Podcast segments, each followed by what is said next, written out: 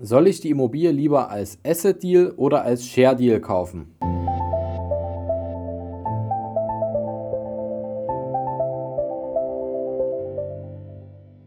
Vom Sparer zum Investor. Dein Podcast rund um die Themen wissenschaftliches Investieren und Vermögensaufbau mit Immobilien. Neue Wege zur Rendite, ohne dabei zu spekulieren. Viel Spaß dabei.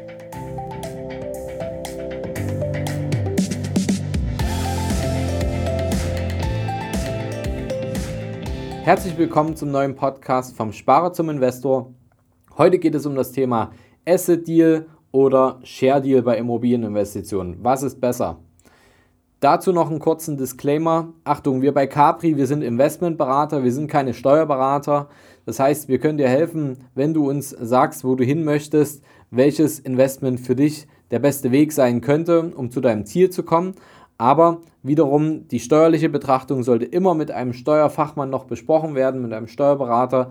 Gerade wenn es um das Thema Share Deal geht, wenn es dann etwas komplexer in der Steuergestaltung kommt, dann solltest du immer mit einem guten Steuerberater Rücksprache halten, um da auch wirklich alles richtig zu machen. Steigen wir doch direkt ein und unterteilen mal diese zwei Arten von Deals bei Immobilieninvestitionen. Wie ist es denn beim Asset Deal? Ein Asset Deal ist letztendlich eine Transaktion, bei der der Investor eine Immobilie direkt erwirbt. Pur sozusagen. Der Veräußerungsgegenstand im Kaufvertrag ist die Immobilie selbst und es ist immer auch mit dem Anteil des Grundstückserwerbs, also wo die Immobilie draufsteht, verbunden. Der Käufer der Immobilie wird stets anstelle des Verkäufers in unmittelbarer Eigentümer des erworbenen Objekts und wird auch ins Grundbuch eingetragen. Vor allem, wenn du dann noch eine Bankfinanzierung mit hast, dann wird auch die Grundschuld für die Bank, also die Sicherheit für die Bank, mit eingetragen. Du stehst auf direkten Wege im Grundbuch. Wie ist es denn beim Share Deal bei Immobilieninvestments?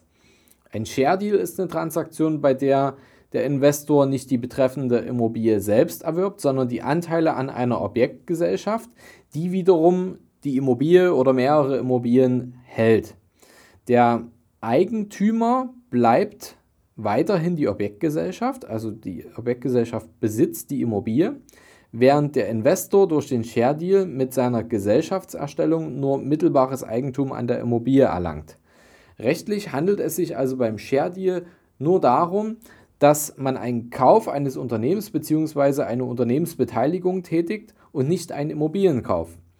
Du hast die Gesellschaft und der Gesellschaft gehört ein Objekt oder mehrere Objekte und du erwirbst nicht das Objekt selbst, sondern du erwirbst Anteile an dem Unternehmen oder das Unternehmen im Ganzen und kaufst die Shares, also die Anteile. Was ist denn jetzt besser, der Share Deal oder der Asset Deal? Nun muss man sagen, es kommt drauf an. Steu die Steuerlast macht letztendlich den Unterschied.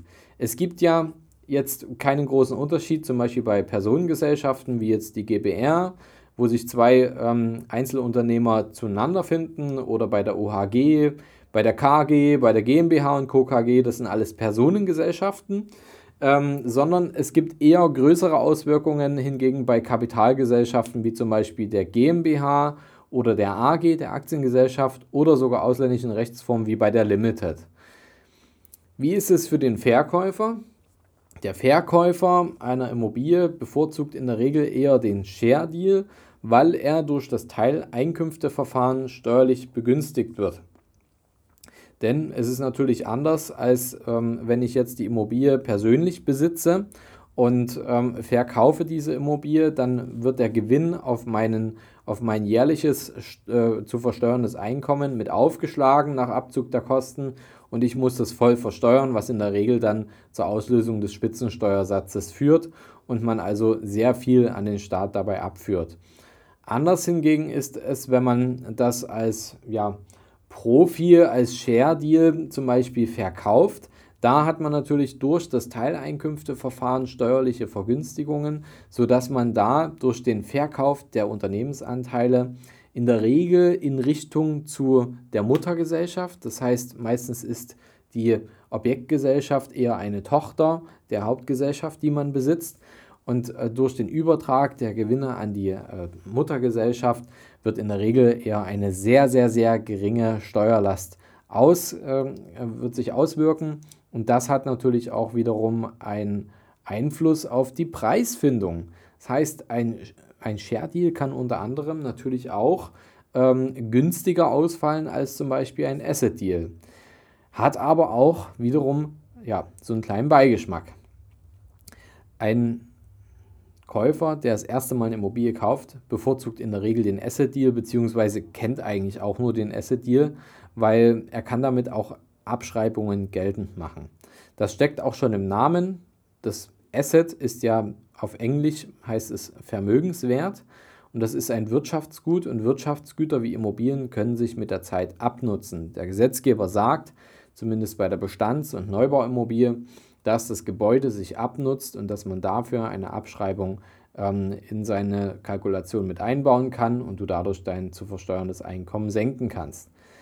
Anders sogar noch beim Denkmalinvestment. Das macht als Asset Deal ausschließlich am meisten Sinn, denn da ist es natürlich so, dass du die ähm, anfallenden Sanierungskosten, die zur Herstellung, Wiederherstellung des Denkmales notwendig sind, dass du die komplett innerhalb der ersten zwölf Jahre von deinem zu versteuernden Einkommen absetzen kannst.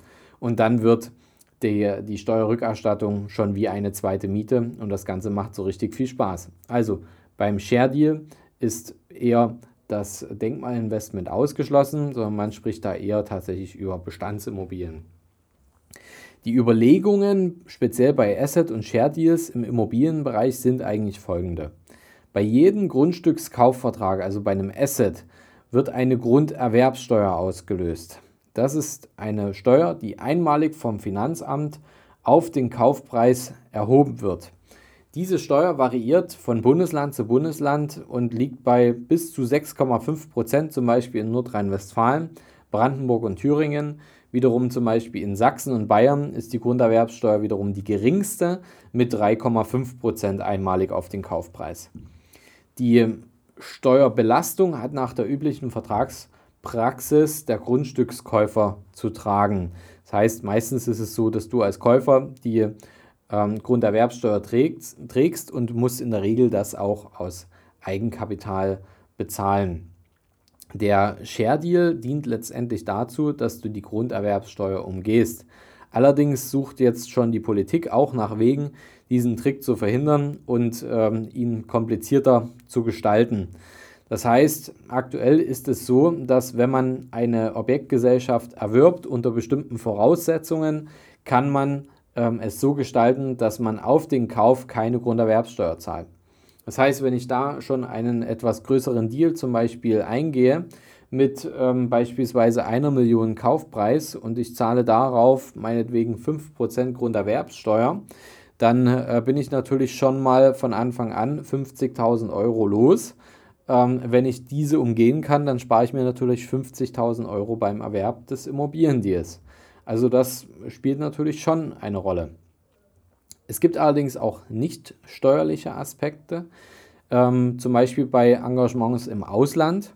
In bestimmten Staaten stehen die Investoren vor dem Problem, dass der Direkterwerb von Immobilieneigentum durch die Ausländer aufgrund gesetzlicher Bestimmungen erheblichen Restriktionen unterworfen sind oder dass sie sogar völlig unmöglich sind.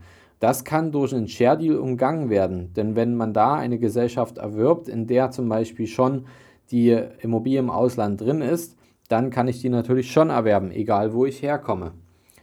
Und wichtig ist allerdings, dass die Due Diligence, also die Tiefenprüfung ähm, der Gesellschaft, bei einem Share Deal im Vergleich zum Asset Deal wesentlich aufwendiger und umfangreicher ist, da sie sich nicht nur auf die Immobilie selbst beschränkt, sondern die gesamte Objektgesellschaft als Unternehmen einbeziehen muss. Die daraus resultierenden rechtlichen und steuerlichen Prüfungskosten können natürlich da dann schon einen erheblichen Punkt ausmachen.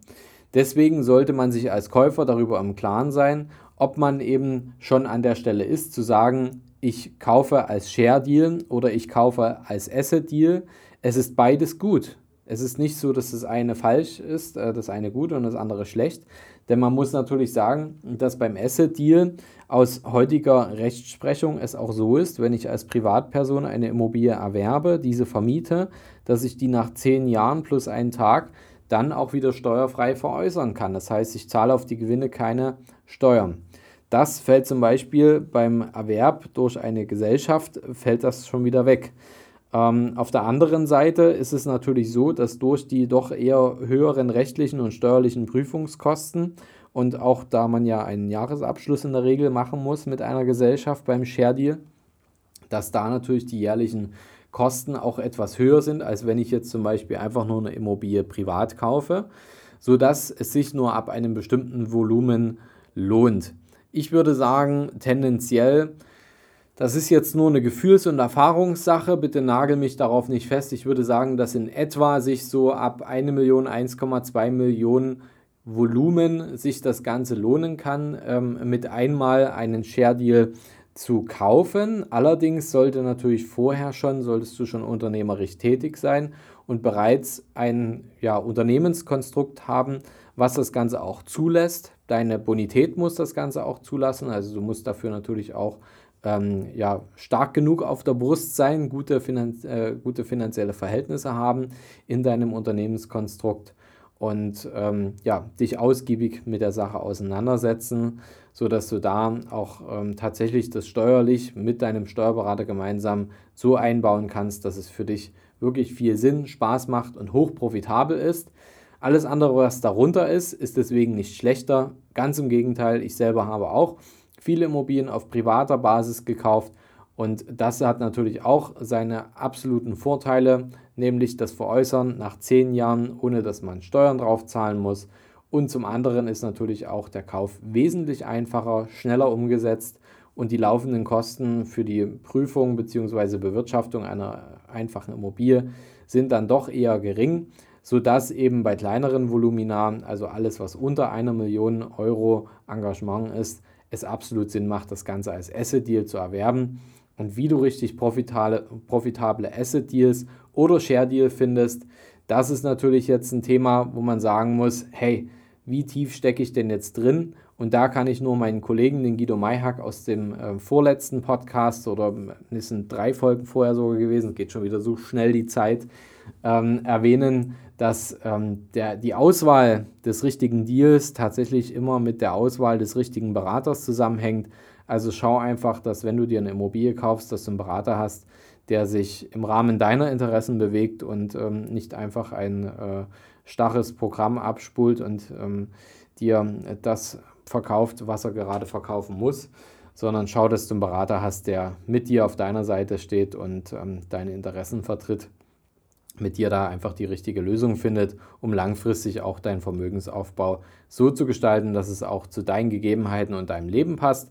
Deswegen, ob du jetzt den Asset Deal oder den Share Deal bei der Immobilieninvestition auswählst, hat wahrscheinlich auch eine große Auswirkung darauf, wie du finanziell beraten wirst und wie du steuerlich beraten wirst.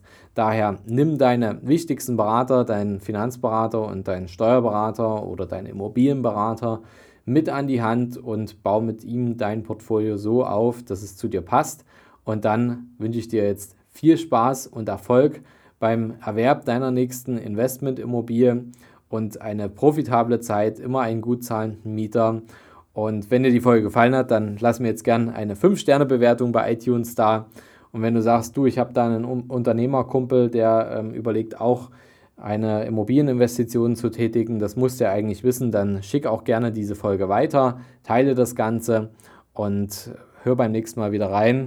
Wenn du nichts verpassen willst, dann abonniere auch meinen Kanal, denn jede Woche gibt es neues Wissen rund um das Thema Immobilien und wissenschaftliches Investieren. Also bis bald, dein Fabian. Hast du Fragen zur heutigen Podcast-Folge oder brauchst du Unterstützung, deine Investments erfolgreich umzusetzen? Steuern zu sparen oder deinem Depot mal so richtig Aufwind zu geben? Dann schreib mir gerne eine Mail an schuster at capitalreinvest.de. Die Mail findest du auch nochmal in den Show Notes. Ich freue mich von dir zu lesen.